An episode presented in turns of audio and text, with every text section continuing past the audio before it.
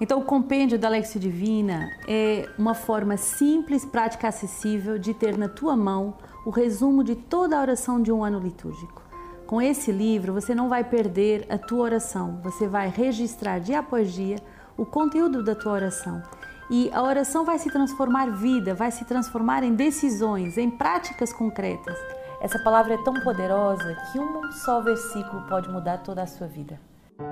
E o que é a Lexio Divina? A Lexio Divina, como o nome diz, é uma leitura orante da Palavra de Deus.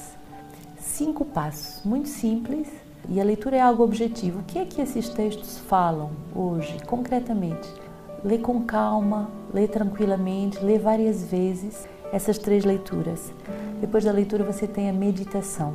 Então a meditação é um movimento de entrar dentro de nós, onde Deus habita no mais profundo de nós e escutar o que é que Deus quer me falar a mim, naquilo que eu vivo hoje, com essa palavra. A graça da oração. Se Deus me fala, eu respondo. Uma pessoa que ama, responde à pessoa amada.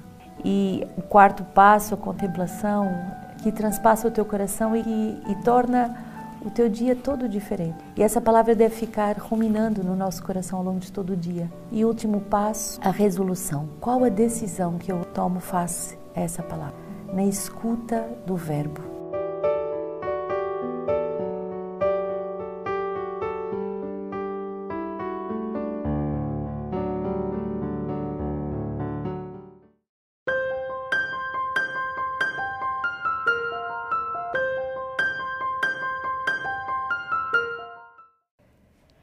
Com muita alegria que queremos dar início a esse dia de Santa Maria Madalena, nossa santa padroeira, dado pelo nosso bispo, eh, justamente que no dia dessa eh, nomeação e reconhecimento definitivo dos nossos estatutos, ele acrescentou aos nossos padroeiros, que já são muito numerosos e profundos, ele disse: Eu vou vos dar mais um uh, uma padroeira, Santa Maria Madalena, e vocês vão entender, através do patrocínio da sua vida, a missão da comunidade: formar formadores, sustentar os padres, formar os consagrados, formar multiplicadores de formação. E hoje, com muita alegria, aqui no Rio de Janeiro, na Casa São Francisco de Sales, começamos mais um ano sabático com mais jovens famílias, eh, consagrados também, que consagram um ano da sua vida para serem formados, fundados, enraizados na palavra de Deus e darem muito fruto. E hoje, com muita alegria, também acolhemos Dom Antônio Assis,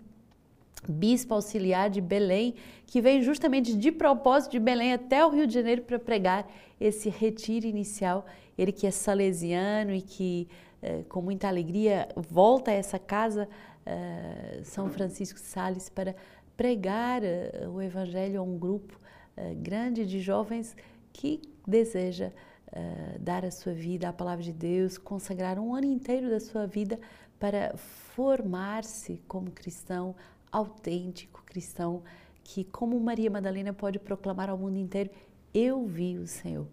Passar dessa cara de vinagre, essa cara desanimado, para a cara de ressurreição, passar de um testemunho tíbio, sem muita convicção, para um testemunho de fogo, que convence, que arrasta multidões para o bom, bem amado das nossas almas. Esse é o propósito dessa escola do ano sabático. E os nossos irmãos começam hoje essa grandíssima aventura de serem gerados pela palavra de Deus. Nove meses no seio da igreja, nove meses para serem gerados como cristãos mais autênticos, mais profundos, mais coerentes com a palavra e serem capazes depois, daqui a nove meses, serem lançados para as suas vocações. É uma grande alegria. Hoje a igreja está grávida, a igreja engravida dessas novas almas e vai dar à luz, daqui a nove meses, esses filhos amadurecidos com o poder da Sua palavra. Hoje, Cântico 3, 1 a 4. Tão bonita essa palavra para a escola do ano sabático. Em meu leito pela noite, Procurei o amado da minha alma, procurei-o e não o encontrei. Vou levantar-me, vou rondar pela cidade, pelas ruas, pelas praças, procurando o amado da minha alma. Procurei-o e não o encontrei. Encontraram os guardas que rondavam a cidade. Vistes o amado da minha alma? Passando por eles, contudo, encontrei o amado da minha alma. É muito bonito ver essa expressão de pela noite eu procurei, pela noite eu desejei o amado da minha alma, pela noite e isso não é só a noite eh, do, do tempo, do cronos, eh, mas a noite eh, espiritual, a noite existencial. Quantos vazios, quantos nonsense a gente pode atravessar, mesmo nessa noite cultural que vivemos, nessa noite de falta de sentido profundo para as existências dos nossos contemporâneos. E pela noite eu me levantei e procurei o amado das minhas, da minha alma. Eu creio que esses jovens que hoje se decidem a fazer um ano sabático, é isso que eles fazem. Eles procuram, procuram, procuram na noite, eh, às vezes vocacional, na noite existencial das suas vidas, procuram verdadeiramente o amado das suas vidas. E curioso, procuram e não encontram. E depois, quando encontram os, os guardas que rondavam pela cidade, perguntam: Viste o amado da minha alma? E encontram. Por quê? Porque na vida espiritual nós não somos autodidatas, nós não conseguimos viver sozinhos aquilo que nós queremos viver, mas ao contrário, nós precisamos de Deus, nós precisamos desse face a face com Deus. Procuro o amado da minha alma e vou ao seu encontro, procuro o amado da minha alma e vou até a sua presença. E aí, quando me uno ao amado da minha alma, agarro e não mais vou soltá-lo. É isso que nós vamos eh, ser testemunhas privilegiadas na vida desses nossos irmãos.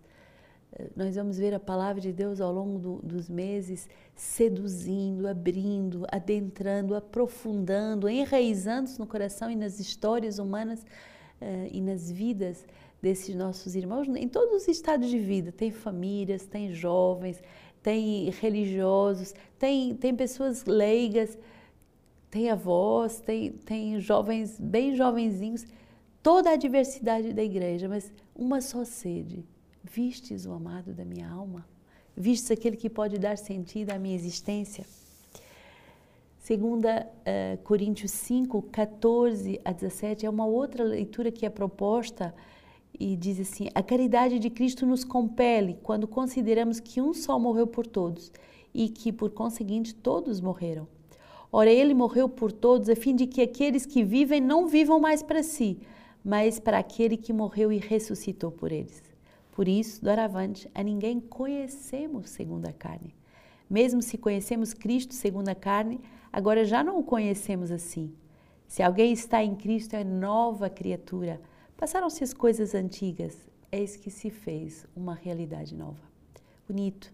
É isso que a palavra de Deus faz em cada um de nós. É uma união que não é uma união da carne, não é uma, uma união meramente humana. Eh, Cristo, com a Sua palavra, cria em nós uma nova realidade, uma nova criatura, eh, uma nova existência transfigurada. E as coisas passadas passam. As coisas passadas são visitadas pela luz de Deus, mas elas não têm poder de nos aprisionar, elas não têm mais poder de determinar o nosso presente nem o nosso futuro. O passado é entregue à misericórdia de Deus e somos chamados a viver o presente do agora da palavra. Salmo 62 é o salmo dos sedentos de Deus. Podríamos dizer que é o salmo daqueles que fazem um ano sabático, mas é também o salmo do seu coração e do meu é o salmo daqueles que têm sede de Deus. Ó oh Deus, tu és o meu Deus, eu te procuro. A minha alma tem sede de ti. Minha carne te deseja com ardor, como terra seca, esgotada, sem água. Sim, eu te contemplava no santuário, vendo o teu poder e a tua glória, valendo o teu amor mais do que a vida. Meus lábios te glorificarão. Assim vou te bendizer em toda a minha vida e em teu nome levantar as minhas mãos. Eu me saciarei com o óleo e a gordura, e com a alegria nos lábios a minha boca te louvará. Pois fostes um socorro para mim, e à sombra das tuas asas eu grito de alegria. A minha vida está ligada a ti, e a tua direita me sustenta. Tão bonito esse salmo dos sedentos de Deus, daqueles que têm sede da vontade de Deus, aqueles que têm sede da palavra de Deus, aqueles que têm sede é, do amor de Deus, aqueles que têm sede da presença de Deus. A tua sombra, a sombra das tuas asas, eu grito de alegria, porque minha vida está ligada a ti.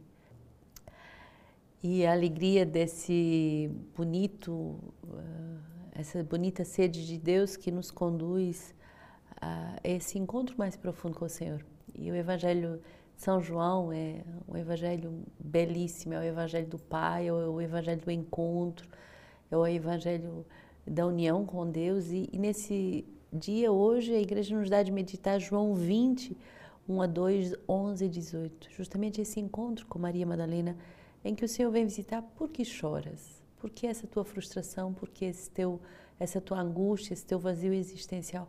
Por que choras? No primeiro dia da semana, Maria Madalena vai ao sepulcro de madrugada, quando ainda estava escuro, e vê que a pedra fora retirada do sepulcro. Corre então e vai a Simão Pedro e a outro discípulo que Jesus amava e lhes diz: Retiraram o Senhor do sepulcro e não sabemos onde o colocaram.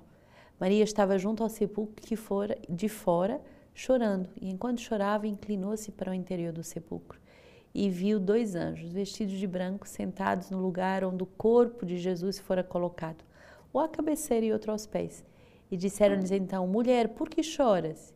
E ela lhes diz: Levaram meu Senhor e não sei onde o colocaram. Dizendo isso, voltou e viu Jesus de pé, mas não sabia que era Jesus. Jesus lhe diz: Mulher, por que choras? A quem procuras? Pensando ser ele o jardineiro, ela lhe diz: Senhor, fostes tu que o levastes? Diz-me onde puseram e eu irei buscar. Diz-lhe Jesus: Maria. Voltando-se, ela lhe diz em hebraico: Rabuni, que quer dizer mestre. E Jesus lhe diz: Não me retenhas, pois ainda não subi para o Pai. Vai, porém, a meus irmãos e diz-lhes: Suba meu Pai e vosso Pai, a meu Deus e vosso Deus. E Maria Madalena foi anunciar aos discípulos, viu o Senhor e as coisas que ele lhe disse. Tão bonito esse coração uh, autêntico de Maria Madalena que corre, que busca, que procura e quando vê alguém, acreditando que seja um jardineiro, e é bonito porque faz ligação justamente ao evangelho ontem que víamos, né? aquele o jardineiro que vem para semear a semente ela vê Jesus eh, ressuscitado como esse jardineiro, sem saber que era Jesus, mas ela vai reconhecer uh, o Mestre quando ele a chama com o nome Maria. Maria, em, nessa língua que ela conhece, que é o hebraico. Então, essa cumplicidade, essa intimidade, Jesus que vem ao nosso encontro, que nos chama pelo nome, que fala a nossa linguagem, que é capaz de, de nos se dar a conhecer a cada um de nós e que faz cair por terra as vendas dos nossos olhos. E aí, eh, Jesus tem uma frase muito importante: não me retenhas. Isto é, não queres uma relação só intimista, eu e tu, tu e eu, meu Jesusinho, meu amorzinho. Não é isso a vida espiritual. Mas reconhece-me com os olhos da fé e corre, corre para anunciar. E Maria Madalena eh, não fica ali desejando se deleitar com Jesus, preocupada com a sua consolação, mas ela corre e ela é essa apóstola daqueles que correm. É, é bonito ver Maria Madalena que corre, a Virgem Maria que corre, São João que corre. A vida espiritual é uma vida eh, de corrida, uma vida de, de zelo pela, pelo anúncio da palavra. Maria Madalena corre, corre até hoje até os confins da terra para anunciar: Vi o Senhor. E quando alguém nos anuncia, vi o Senhor, ele faz com que a gente possa todos dizer: Nós vimos o Senhor também. É como que uma brasa que lança uma centelha de fé e vai incendiar outros corações e todos nós vamos poder fazer a experiência de ver o Senhor face a face. Testemunho de Maria Madalena marca a igreja nascente, essa mulher que uh, tinha sido curada de maus espíritos, de tantas doenças. Uh, se dizia mesmo que da vida dela tinham saído sete demônios, e o número sete para o povo hebraico queria dizer a plenitude dos demônios, quer dizer que ela tinha todos os demônios, todos os pecados capitais, toda a plenitude do mal na sua vida, mas ela se torna a primeira uh, testemunha da ressurreição ela é aquela que corre para evangelizar e diz que ela continuou uh, com a Virgem Maria, com, São, com o apóstolo João e vai evangelizar em Éfeso e depois uh, morre nessa cidade. O seu culto vai se propagar muitíssimo desde o segundo século e uh, hoje meditamos com uma, uma homilia sobre os evangelhos de São Gregório Magno, Papa, século V, que diz assim: sentia o desejo ardente de encontrar a Cristo, que julgava ter sido roubado. São Gregório Magno, um Papa que vai meditar justamente sobre Maria Madalena, e ele diz assim: Maria Madalena, tendo ido ao sepulcro, não encontrou o corpo do Senhor. E julgando que fora roubado, vai avisar aos discípulos. Estes vieram também ao sepulcro, viram e acreditaram no que a mulher lhes dissera. Sobre eles está escrito logo em seguida: os discípulos voltaram então para casa. E depois acrescenta-se: entretanto, Maria estava do lado de fora no túmulo e chorava. Bonito ver essa perseverança da Virgem Maria. Ela não volta para casa triste, ela persevera, ela, é, ela busca, ela, ela luta espiritualmente. Onde puseram o corpo do meu Senhor? Este fato leva-nos a considerar quão forte era o amor que inflamava o espírito desta mulher, que não se afastava do túmulo do Senhor, mas depois dos discípulos terem ido embora, procurava quem não encontrara. Chorava enquanto buscava e, abrasada no fogo do seu amor, sentia a ardente saudade daquele que julgava ter sido roubado.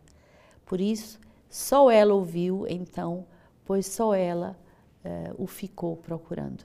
Na verdade, a eficácia das boas obras está na perseverança, como afirma também a voz da verdade. Quem perseverar até o fim será salvo. E ela começou a procurar e não encontrou nada. Continuou a procurar e conseguiu encontrar. Os desejos foram aumentando com a espera e fizeram com que chegasse a encontrar. Pois os desejos santos crescem com a demora. Olha que bonita essa frase de São Gregório Magno. Os desejos santos crescem com a demora, mas se diminuem com o adiantamento, não são desejos autênticos. Quem experimentou este amor ardente pode alcançar a verdade. Por isso, afirmou Davi, minha alma tem, sede, tem sede de Deus e deseja o Deus vivo. Quando terei a alegria de ver Deus face a face? Também a igreja diz no Cântico dos Cânticos: Estou ferida de amor e, a, e ainda a minha alma desfalece. Mulher, por que choras? A quem procuras? É interrogada sobre o motivo da sua dor para que aumente o seu desejo e, mencionando o nome de quem procurava, se inflame ainda mais o seu amor por ele. Então Jesus diz: Maria! E depois de tê-la tratado pelo nome comum de mulher, sem que ela o tenha reconhecido, chama pelo próprio nome. Foi como se lhe dissesse abertamente: reconhece aquele por quem és reconhecida. Bonito reconhece aquele por quem és reconhecida. Não é entre outros de maneira geral para que te conheço, mas eu te conheço a ti especialmente. Maria, chamada pelo próprio nome, reconhece-o e lhe fala. Rabuni, que quer dizer mestre. Ele era aquele a quem Maria Madalena procurava exteriormente e, no entanto, era, ele era aquele que a impelia a procurá-lo interiormente. É bonito porque esse exercício de Lexia nos faz viver isso, o ano sabático nos faz viver isso. Exteriormente o procuramos para procurá-lo interiormente. E quanto mais o procuramos, mais o encontramos. Que Deus abençoe esse ano sabático, que Deus abençoe a sua vida, a minha vida nessa sede de Deus, nessa busca da face de Deus.